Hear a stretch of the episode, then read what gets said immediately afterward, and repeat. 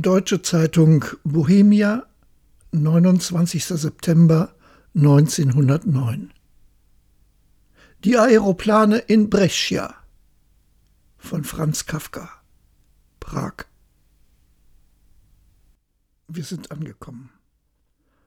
Vor dem Aerodrom liegt noch ein großer Platz mit verdächtigen Holzhäuschen, für die wir andere Aufschriften erwartet hätten als Garage, Grand Buffet International und so weiter. Ungeheure, in ihren Wägelchen fett gewordene Bettler strecken uns ihre Arme in den Weg. Man ist in der Eile versucht, über sie zu springen. Wir überholen viele Leute und werden von vielen überholt. Wir schauen in die Luft, um die es sich ja hier handelt. Gott sei Dank, noch fliegt keiner. Wir weichen nicht aus und werden doch nicht überfahren. Zwischen und hinter den tausend Fuhrwerken und ihnen entgegen hüpft italienische Kavallerie. Ordnung und Unglücksfälle scheinen gleich unmöglich. Einmal in Brescia, spät am Abend, wollten wir rasch in eine bestimmte Gasse kommen, die unserer Meinung nach ziemlich weit entfernt war. Ein Kutscher verlangt drei Lire. Wir bieten zwei. Der Kutscher verzichtet auf die Fahrt. Und nur aus Freundschaft beschreibt er uns die geradezu entsetzliche Entfernung dieser Gasse. Wir fangen an, uns unseres Angebots zu schämen. Gut, drei Lire. Wir steigen ein. Drei Drehungen des Wagens durch kurze Gassen. Wir sind dort, wo wir hin wollten. Otto energischer als wir zwei anderen erklärt, es falle ihm natürlich gar nicht im geringsten ein, für die Fahrt, die eine Minute gedauert hat, drei Lire zu geben. Ein Lire sei mehr als genug.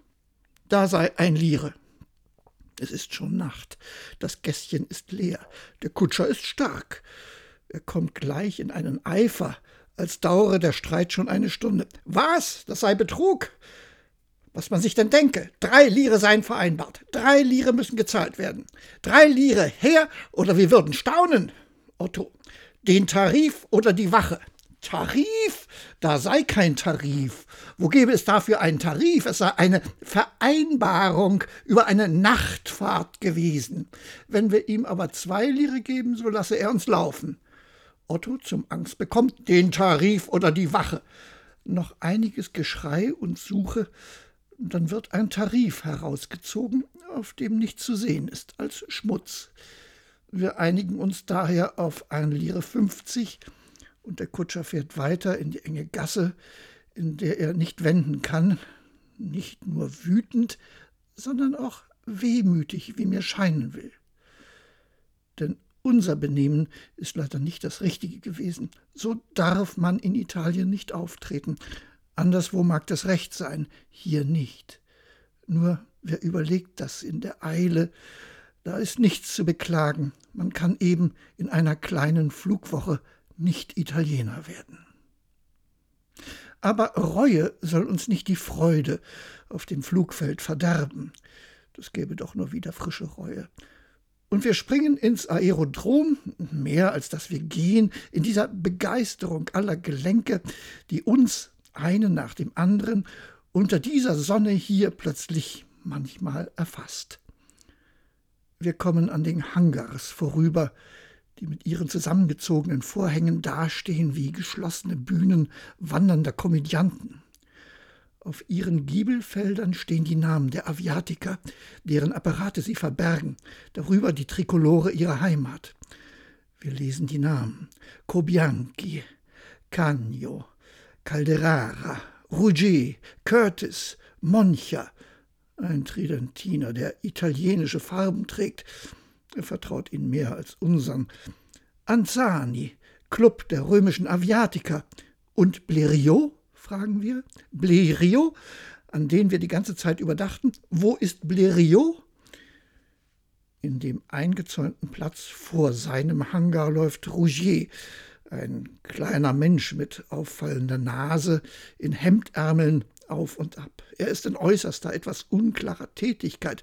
Er wirft die Arme mit den stark bewegten Händen, betastet sich im Gehen überall, schickt seine Arbeiter hinter den Vorhang des Hangars, ruft sie zurück, geht selbst, alle vor sich drängend hinein, während abseits seine Frau in engem weißen Kleid einen kleinen schwarzen Hut stark ins Haar gepresst, die Beine im kurzen Rock zart auseinandergestellt, in die leere Hitze schaut, eine Geschäftsfrau, mit allen Sorgen des Geschäftes in ihrem kleinen Kopf.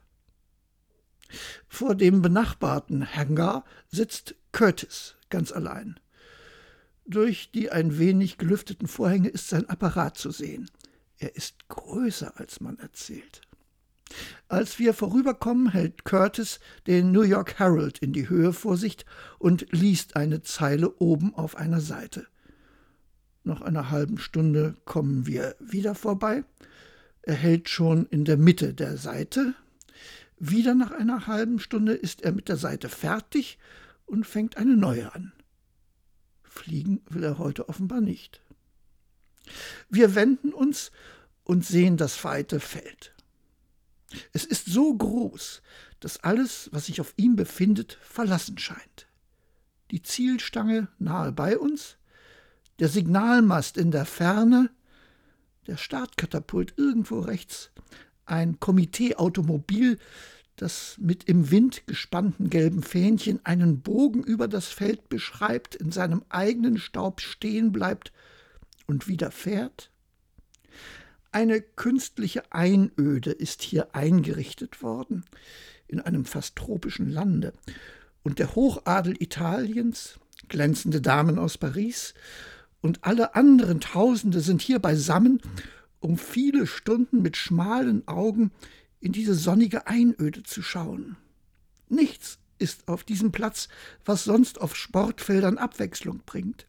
Es fehlen die hübschen Hürden der Pferderennen, die weißen Zeichnungen der Tennisplätze, der frische Rasen der Fußballspiele, das steinerne Auf und Ab der Automobil- und Radrennbahnen.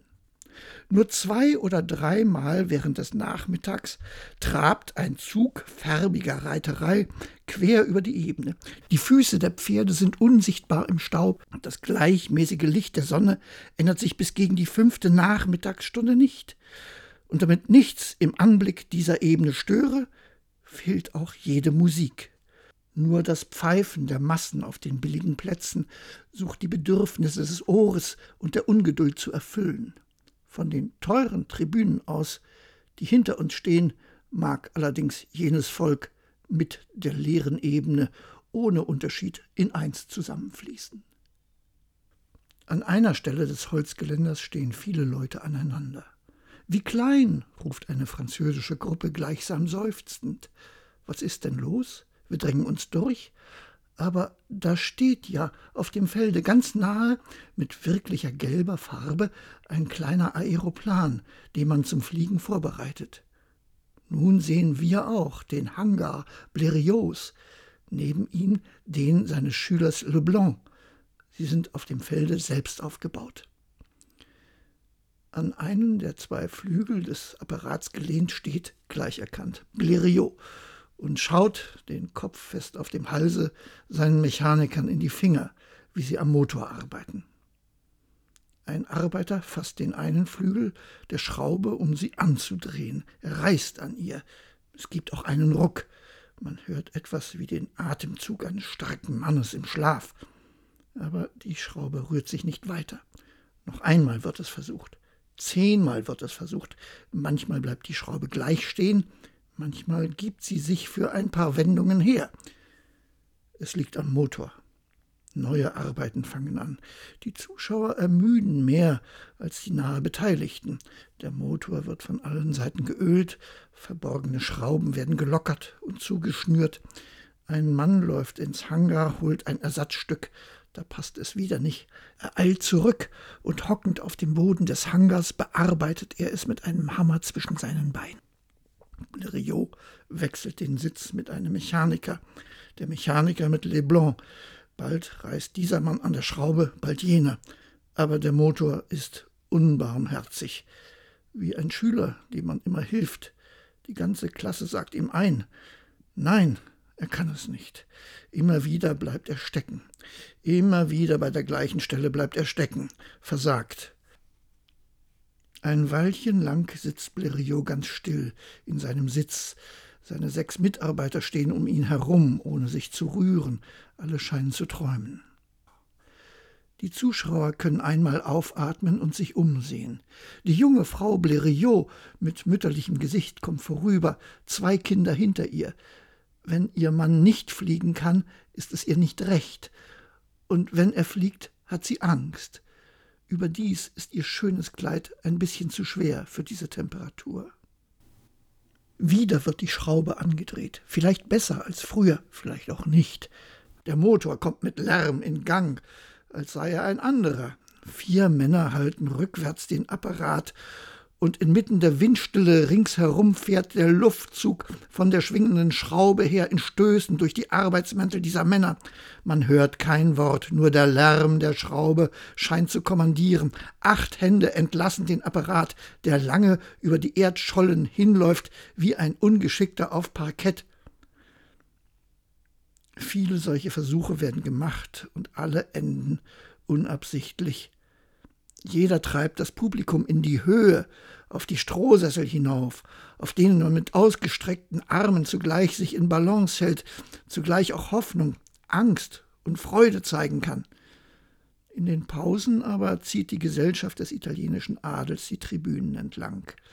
Man begrüßt einander, verneigt sich, erkennt einander wieder. Es gibt Umarmungen, man steigt die Treppen zu den Tribünen hinauf und hinab.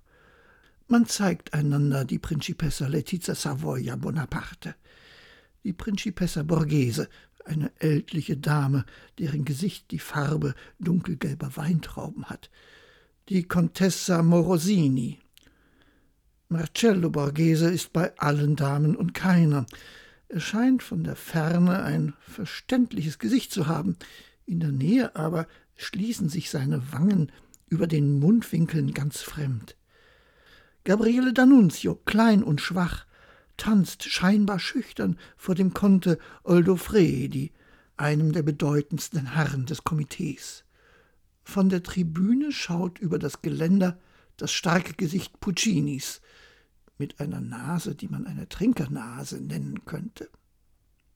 Aber diese Person erblickt man nur, wenn man sie auch sucht, sonst sieht man überall, alles entwertend, die langen Damen der heutigen Mode. Sie ziehen das Gehen dem Sitzen vor. In ihren Kleidern sitzt es sich nicht gut. Alle Gesichter asiatisch verschleiert werden in einer leichten Dämmerung getragen. Das am Oberkörper lose Kleid lässt die ganze Gestalt von rückwärts etwas zaghaft erscheinen, ein wie gemischter, ruheloser Eindruck entsteht, wenn solche Damen zaghaft erscheinen.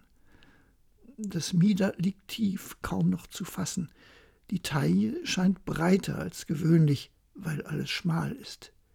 Diese Frauen wollen tiefer umarmt sein. Es war nur der Apparat Leblancs, der bisher gezeigt wurde. Nun aber kommt der Apparat, mit dem Blériot den Kanal überflogen hat. Keiner hat es gesagt, alle wissen es.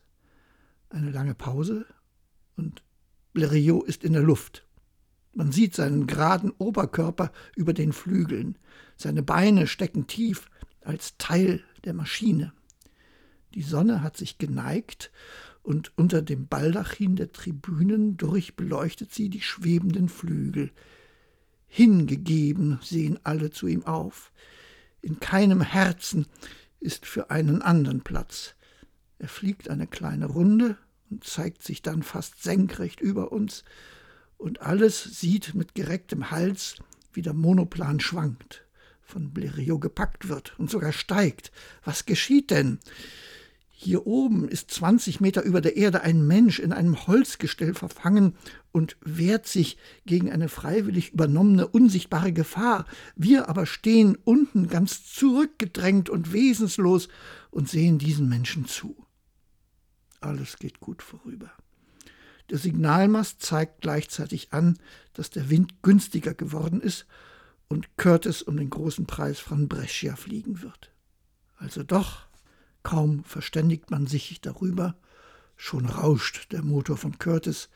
Kaum sieht man hin, schon fliegt er von uns weg, fliegt über die Ebene, die sich vor ihm vergrößert, zu den Wäldern in der Ferne, die jetzt erst aufzusteigen scheinen. Lange geht sein Flug über jene Wälder, er verschwindet. Wir sehen die Wälder an, nicht ihn. Hinter Häusern, Gott weiß wo, kommt er in gleicher Höhe wie früher hervor, jagt gegen uns zu, steigt er, dann sieht man die unteren Flächen des Biplans dunkel sich neigend, sinkt er, dann glänzen die oberen Flächen in der Sonne. Er kommt um den Signalmast herum und wendet, gleichgültig gegen den Lärm der Begrüßung, geradeaus dorthin, von wo er gekommen ist, um nur schnell wieder klein und einsam zu werden. Er führt fünf solche Runden aus, fliegt 50 Kilometer in 49 Minuten 24 Sekunden und gewinnt damit den großen Preis von Brescia 30.000 Lire. Es ist eine vollkommene Leistung. Aber vollkommene Leistungen können nicht gewürdigt werden. Vollkommener Leistungen hält sich am Ende jeder für fähig. Zu vollkommenen Leistungen scheint kein Mut nötig. Und während Curtis allein dort über den Wäldern arbeitet, während seine allen bekannte Frau um ihn sich sorgt, hat die Menge fast an ihn vergessen. Überall wird nur darüber geklagt, dass Calderara nicht fliegen wird, sein Apparat ist zerbrochen, dass Rouget schon zwei Tage lang an seinem Voisin-Flieger herumhantiert, ohne ihn loszulassen, dass Zodiac, der italienische Lenkballon, noch immer nicht gekommen ist, über Calderaras Unglück laufen so rühmliche Gerüchte um, dass man glauben will, die Liebe der Nation sollte ihn sicherer in die Luft heben als sein Wright-Flieger. Noch hat Curtis seinen Flug nicht beendet, und schon fangen wie vor Begeisterung in drei Hangars die Motors zu arbeiten an. Wind und Staub schlägt aus entgegengesetzten Richtungen zusammen. Zwei Augen genügen nicht.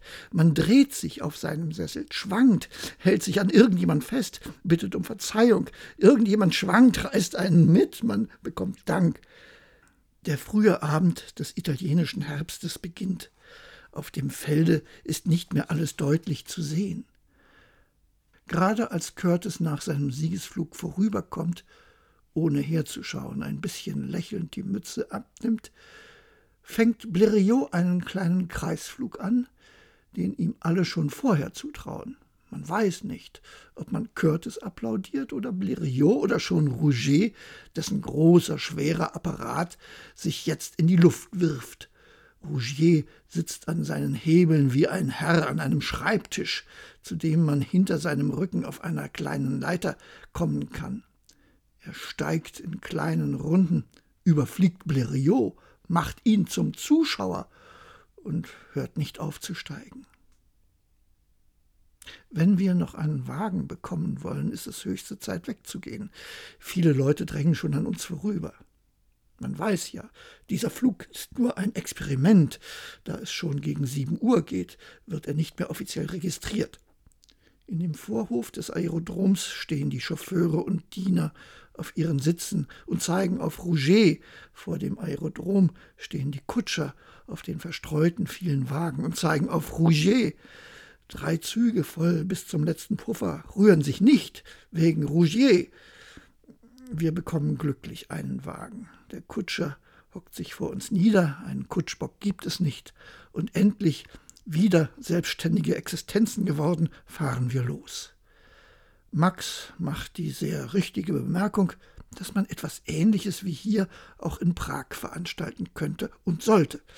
Es müsste ja kein Wettfliegen sein, meinte er, trotzdem auch das sich lohnen würde, aber einen Aviatiker einladen, das wäre doch sicher eine Leichtigkeit und kein Beteiligter würde es zu bereuen haben. Die Sache wäre ja so einfach. Jetzt fliegt Wright in Berlin, nächstens wird Blériot in Wien fliegen. Latham in Berlin. Man müsste also die Leute nur zu einem kleinen Umweg überreden. Wir zwei anderen antworten nichts, da wir erstens müde sind und zweitens auch sonst nichts einzuwenden hätten. Der Weg dreht sich und Rouget erscheint so hoch, dass man glaubt, Seine Lage könne bald nur nach den Sternen bestimmt werden, die sich gleich auf dem Himmel zeigen werden, der sich schon dunkel verfärbt. Wir hören nicht auf, uns umzudrehen. Gerade steigt noch Rouget. Mit uns aber geht es endgültig tiefer in die Campagna.